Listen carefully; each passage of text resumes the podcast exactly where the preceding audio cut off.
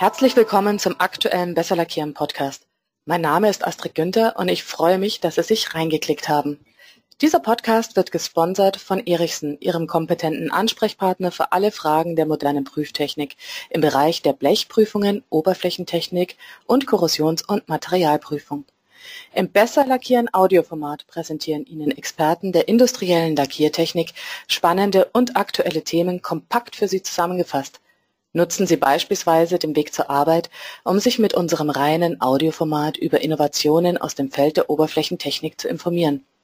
Ich freue mich besonders, dass Herr Ernst Hermann Timmermann, der Geschäftsführer der Deutschen Forschungsgesellschaft für Oberflächenbehandlung e.V. DFO, in der aktuellen Ausgabe des Besser Lackieren Podcast als Fachexperte teilnimmt. Herzlich willkommen, Herr Timmermann. Guten Morgen, Frau Günther. Vorab ein paar Worte zu unserem Referenten. Die Grundlage der langjährigen Berufserfahrung von Herrn Timmermann bildet das Studium der Chemie und Technologie der Beschichtungsstoffe an der Universität Paderborn. Danach arbeitete er einige Jahre als Lackierereileiter. Seit 1991 ist er Mitarbeiter der DFO, zunächst als wissenschaftlicher Mitarbeiter und seit 2008 als Geschäftsführer.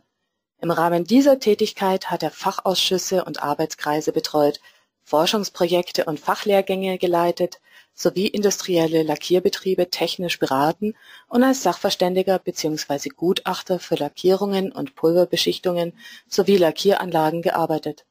Zusätzlich zu diesem Füllhorn der Aktivitäten wirkt er an verschiedenen Fachveröffentlichungen mit und hält seit 2003 Vorlesungen an der RWTH Aachen und der FH Aachen.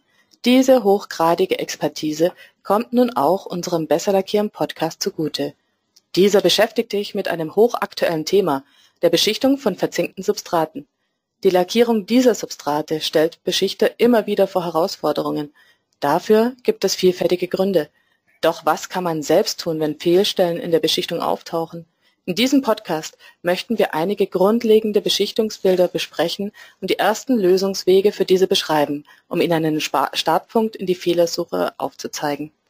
Herr Timmermann, jetzt starten wir. Immer wieder berichten uns Beschichter, dass sie Probleme bei der Beschichtung verzinkter Substrate haben. Welche Fehlerbilder treten denn Ihrer Erfahrung nach am häufigsten auf? Ja, also es gibt eine ganze große Zahl von Fehlerbildern. Die häufigsten sind die Haftfestigkeitsverluste. Es ist Blasenbildung, die auftritt in der Beschichtung. Und die treten sowohl bei feuerverzinkten Bauteilen als auch bei elektrolytisch verzinkten Bauteilen auf. Ach, nachdem Sie jetzt die unterschiedlichen Verzinkungsmethoden ansprechen, gibt es denn hier äh, spezifische, nur den individuellen Verfahren zugeordnete Herausforderungen? Ja, die gibt es natürlich. Wir werden bei den Fehlerbildern noch die individuellen Unterschiede eingehen, aber beginnen einfach mal mit den unterschiedlichen Verfahren. Feuerverzinken, Schmelztauchverfahren. Man hat eine flüssige Zinkschmelze, da werden die Bauteile hineingetaucht, mhm. nach einer gewissen Zeit wieder herausgezogen.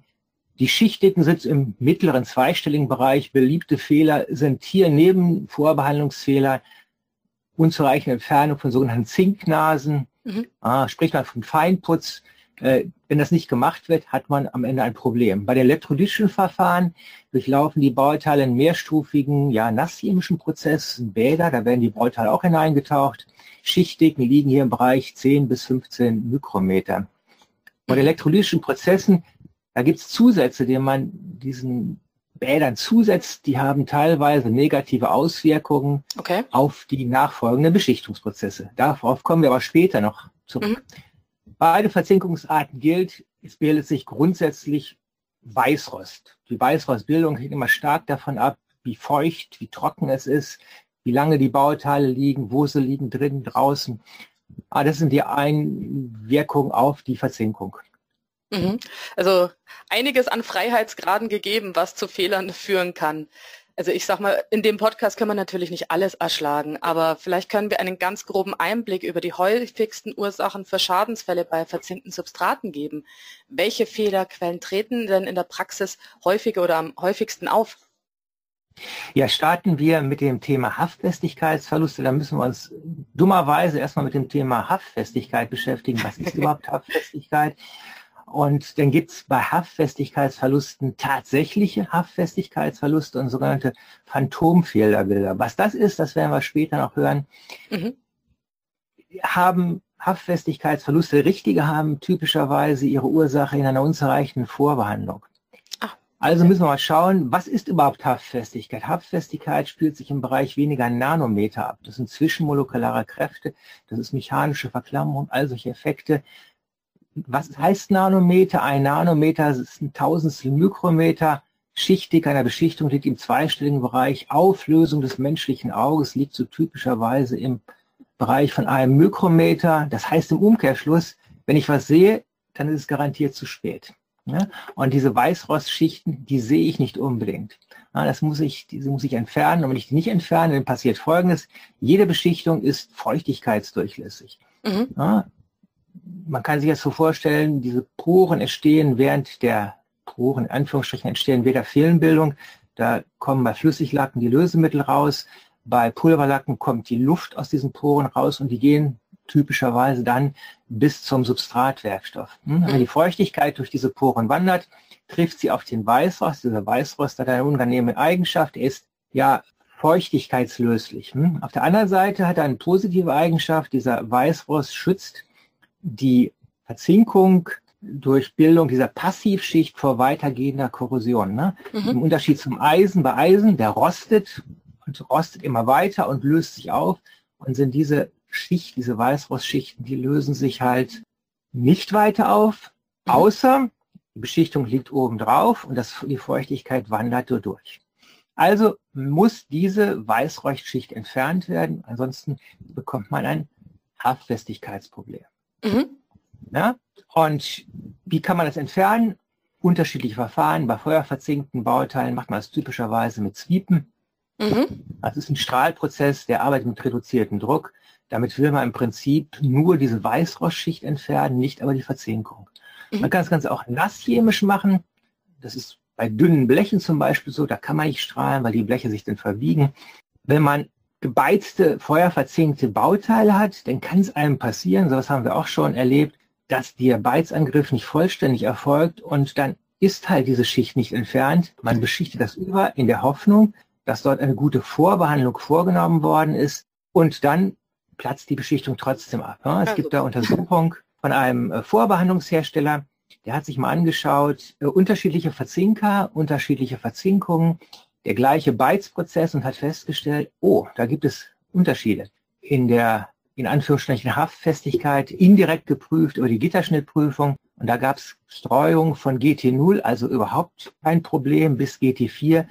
Das heißt, die Beschichtung platzt vollständig ab. Wir haben auch vor kurzem so einen Fall bearbeitet und haben auch festgestellt, ja, die Zinkschicht blinkte darunter noch wirklich wunderschön. Man Super. sah überhaupt keinen Eingriff und deshalb platzte die Beschichtung ab. Hm? Der Beschichter hatte aber gedacht, er hat das richtig gemacht, hatte er aber nicht. Ja? ja. Also das sind interessante Fälle, die so passieren, die auch immer wieder als neue Fälle bei uns aufschlagen. Mhm. Auch wenn es eigentlich äh, ich sag mal, bekannt sein sollte. Also gerade wenn ich jetzt sehe Haftfestigkeit, da würde ich ja reingehen und würde mit einem Gitterschnitt zum Beispiel wirklich das Ganze mal überprüfen. Ist es dann sinnvoll, also sinnvoller als sowieso schon gerade bei verzinkten Substraten Gitterschnittprüfungen durchzuführen? Also Gitterschnittprüfung ist eine gute Methode, aber eigentlich nur für eine Ja-Nein-Aussage, nämlich zu sagen, ich habe ein Problem oder ich habe gar kein Problem. Mhm. Es gibt ja allerdings Experten, die versuchen dann auch Gitterschnittprüfung äh, in Excel-Listen darzustellen und dann kommen Gitterschnitt-Kennwerte von 1,35 heraus, die es natürlich nicht gibt. Das heißt, äh, Gitterschnittprüfung wurden ja im vorletzten Podcast von dem Bernd Reinmüller wunderschön dargestellt und auch die Problematik, die er auftritt. Ja. Da haben wir vor kurzem einen Fall gehabt, da wurden Bauteile verzinkt, anschließend pulverbeschichtet mit einem zweistufigen Aufbau und der Endkunde hat dann als Prüfverfahren eine Gitterschnittprüfung durchgeführt und hat dann festgestellt, also die Beschichtung platzt ab. Und nicht nur die Beschichtung platzt ab, sondern die komplette Zinkschicht. Mhm. Und das sind die klassischen Phantomfehler, die immer wieder gerne auftreten. Das heißt, man schneidet zu tief in das Substrat hinein und dann zerbricht das Substrat, es gibt einen kohäsiven Bruch. Diese Phantomfehler, die haben wir regelmäßig. Vier bis fünfmal im Jahr treten die okay. auf bei unterschiedlichen Untergründen. Das ist nicht nur Zink, das ist Aluminium, weil Gitterschnittprüfung halt schwer durchzuführen sind. Ne? Und ich erzähle den Leuten immer, was ist denn überhaupt eine Gitterschnittprüfung? Wie muss ich sie durchführen? Wie viel Gitterschnittprüfung braucht man? um eine Gitterschnittprüfung richtig zu machen. Ich sage den Leuten immer, man braucht so ungefähr 1000 Gitterschnittprüfungen. Ich bin jetzt bei 998 angekommen und da stehe ich seit mittlerweile 30 Jahren. Ja, das heißt, man kann bei Gitterschnittprüfungen viel falsch machen. Und da ist vielleicht ein kleiner Tipp auf unser gemeinsamen YouTube-Kanal Prüfung auf dem Prüfstand. Da haben wir angefangen vor mittlerweile fünf Jahren, Filme einzustellen, die Prüfung zeigen, die typischerweise immer falsch gemacht werden. Und dazu gehört mhm. auch die Gitterschnittprüfung. Da gibt es einen wunderschönen Film, der das nochmal darstellt, diese ganzen Fehlerbilder, die man erzeugen kann, wenn ich eine Gitterschnittprüfung falsch mache. Ja, also das ist auf jeden Fall immer die Möglichkeit, da sich über die typischen Fehler, die man auch bei Prüfungen einfach machen kann, sich nochmal zu informieren. Jetzt haben wir die Haftfestigkeitsprobleme besprochen. Gibt es denn noch andere Herausforderungen, die bei der Beschichtung verzinkter Substrate auftreten können? Am liebsten natürlich direkt mit Ursache und Lösung. Okay, ich hatte ja vorhin angesprochen das Thema Blasenbildung. Diese Blasenbildung gibt es sowohl bei Pulverbeschichtung als auch bei Flüssiglacken. Es gibt es bei verzinkten, feuerverzinkten Bauteilen, es gibt es bei elektrolytisch verzinkten Bauteilen. Und bekommen die Blasenbildung her? Die haben unterschiedliche Quellen, unterschiedliche Ursachen. Ich hatte vorhin schon bei der elektrolytischen Verzinkung die Glanzzusätze angesprochen, die man diesen Bädern zusetzt. Die sollen der Verzinkung einen schönen Glanzeindruck verleihen. Das ist für ein verzinktes Bauteil recht hübsch, wenn es nicht beschichtet werden soll. Wenn es anschließend beschichtet werden soll, kann es Probleme geben. Einen solchen Fall habe ich zu Anfang meiner Tätigkeit in einem Beschichtungsbetrieb erlebt. Das war im Jahre 1988. 1988 gab es noch kein Internet, damit auch keine Suchmaschinen und schon gar kein Expertennetzwerk von Besser Lackieren. Im Übrigen finden Sie in diesem Expertennetzwerk schöne Hinweise auf alle möglichen Fehlerbilder. Auch wir haben unsere gelösten Fehlerbilder, einen Teil der gelösten Fehler dort eingestellt und sehr gut da mal reinzuschauen, wenn man solche Probleme hat. Eine Hand reichen quasi nochmal über die Fehlerbilder, die man dann nicht bloß hört, sondern auch sieht. So ist das, so ist es. Jetzt kommen wir zu den Glanzzusätzen zurück. Also ich hatte damals das Problem, ich hatte Bauteile, die waren elektrolytisch verzinkt, die sahen sehr glänzend aus. Ich habe die Pulver beschichten lassen oder mit Flüssiglack und immer hatte ich Blasen auf der Oberfläche. Mhm. Ich habe den meinen Verzinker angesprochen. Der Verzinker hat das gesagt, was die Verzinker heute auch sagen. Das tritt nur bei euch auf. Das Problem kenne ich überhaupt nicht. Also was habe ich gemacht? Ich habe telefoniert und ich habe ganz viel telefoniert mit allen möglichen Leuten und schließlich bin ich gelandet bei dem Verband der Verzinker und die haben mir gesagt, das ist ziemlich klar, was das ist. Das sind Glanzzusätze in der Verzinkung und ich musste die Lösung finden und die Lösung war für mich damals relativ einfach. Ich habe mir überlegt, ich ziehe einfach dieses Austreten der Glanzzusätze, die treten nämlich bei Aushärtungsprozessen typischerweise aus und erzeugen diese Blasen, mhm. vorzuziehen, habe die Bauteile in einen Einbrennofen gepackt, na, getempert und dann war das Problem anschließend beseitigt. Also kann man sagen, Sie haben die Zusätze quasi vorher schon ausgegast. Genau, genau. Mhm. Wenn ich feuerverzinkte Bauteile habe, kann es sein, dass da kleine Poren drin sind. Diese okay. kleinen Poren, die kann ich natürlich dann mit Luft gefüllt, da nutzt das Temper dann relativ wenig, mhm. weil die Luft sich immer wieder ausdehnt. Hm?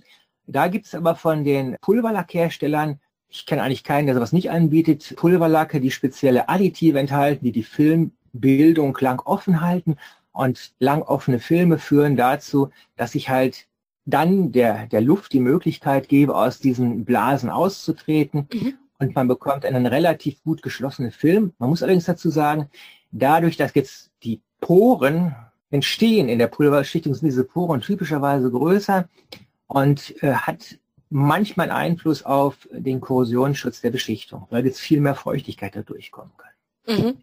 Also letztendlich äh, läuft es ja auch darauf hinaus, dass man wissen muss, was man tut und was vor einem liegt und sich einfach da vielleicht einen Fundus zusammenstellen sollte, was für Probleme tauchen auf. Alle werden natürlich nicht von vornherein lösbar sein.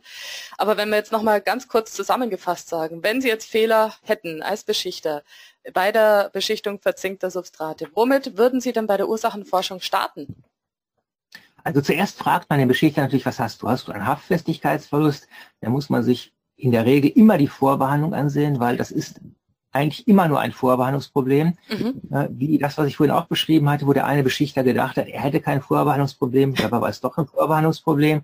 Er hätte schon gedacht, es liegt an den Pulverlacken, aber daran hat es nicht gelegen. Wenn es andere Probleme sind, wie zum Beispiel solche Thema Blasenbildung, dann schaut man sich an, ja, hast du ein elektrolytisch verzinktes Bauteil, hast du ein ein feuerverzinktes Bauteil. Man muss also viel, viel mehr über den Prozess dann wissen. wenn man was über den mhm. Prozess weiß, kann man dem Menschen meist schon am Telefon weiterhelfen. Ne? Geht nicht immer. Ja, klar. Dann musst du sagen, schieb uns mal so ein Teil zu und dann schauen wir uns das mal an. Mhm. Jetzt haben wir einige Grundlagen und auch Beispiele zu den Herausforderungen verzinkter Substrate besprochen. Wir haben aber zusätzlich sogar noch eine Frage aus der Praxis erhalten. Das fragestellende Unternehmen lackiert Geräte mit Blechwänden zur Verkleidung und zwar mit 2K Wasserlacken. Dort ist jetzt die Idee aufgekommen, die verzinkten Bleche zu nutzen, um also statt den bisher geölten Blechen, die bisher lackiert wurden, weil die vorher, also die geölten Bleche müssten erstmal gereinigt werden und das nimmt ungefähr 25 Minuten in Anspruch. Zeit, die man in diesem Unternehmen gerne einsparen würde. Die ersten Recherchen dort ergaben, dass die verzinkten Bleche mit einem Haftgrund des Lieferanten bearbeitbar wären um dann im Anschluss gleich die Deckschicht aufzutragen. Allerdings gab es dann auch gleich den Rat, die Bleche vorher anzuschleifen. Dann wäre auch der zeitliche Gewinn direkt wieder weg. Und jetzt ist die Frage, gibt es denn noch weitere Herausforderungen, die hier auftreten könnten, so dass der Beschichter sagt, also es ist nicht bloß der zeitliche Aufwand, der dagegen spricht, sondern wir haben auch noch weitere Probleme. Genau, die Antwort haben wir ja im Prinzip oben schon gegeben. Um das Phänomen Haftfestigkeit zu erschlagen, muss ich halt Bauteil in jedem Fall vorbehandeln. Und bei verzinkten Blechen habe ich zwar kein Öl auf der Oberfläche, aber da habe ich in der Regel Weißrost auf der Oberfläche. Mhm. Das heißt, ich muss die Bleche vorbehandeln.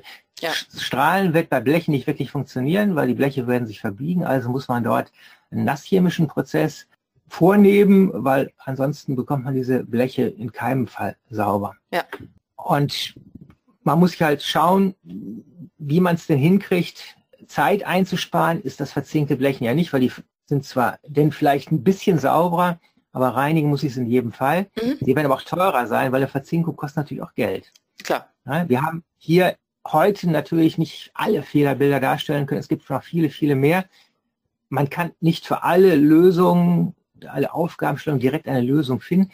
Also bei Bedarf helfen wir auch gerne weiter und die Aufklärungsquote liegt bei uns typischerweise im Bereich von ja, größer 99 Prozent. Mhm. Das hört ja, sich doch wenn, gut an.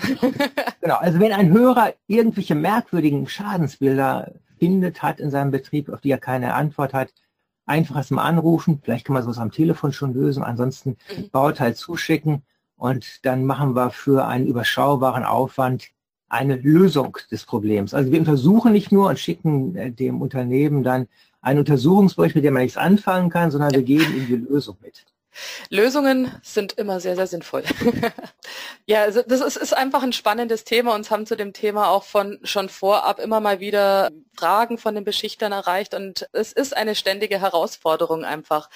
Wir könnten da jetzt wahrscheinlich auch noch die nächsten zwei Stunden drüber sprechen, aber wir wollen ja bei unserem Podcast kurz und kompakt bleiben. Deswegen sage ich jetzt, lieber Herr Timmermann, vielen lieben Dank, dass Sie Ihre Expertise uns zur Verfügung gestellt haben und auch Ihr Fachwissen mit unseren Zuhörern geteilt haben.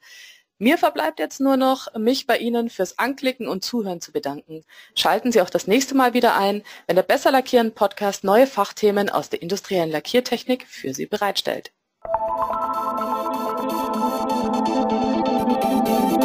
Musik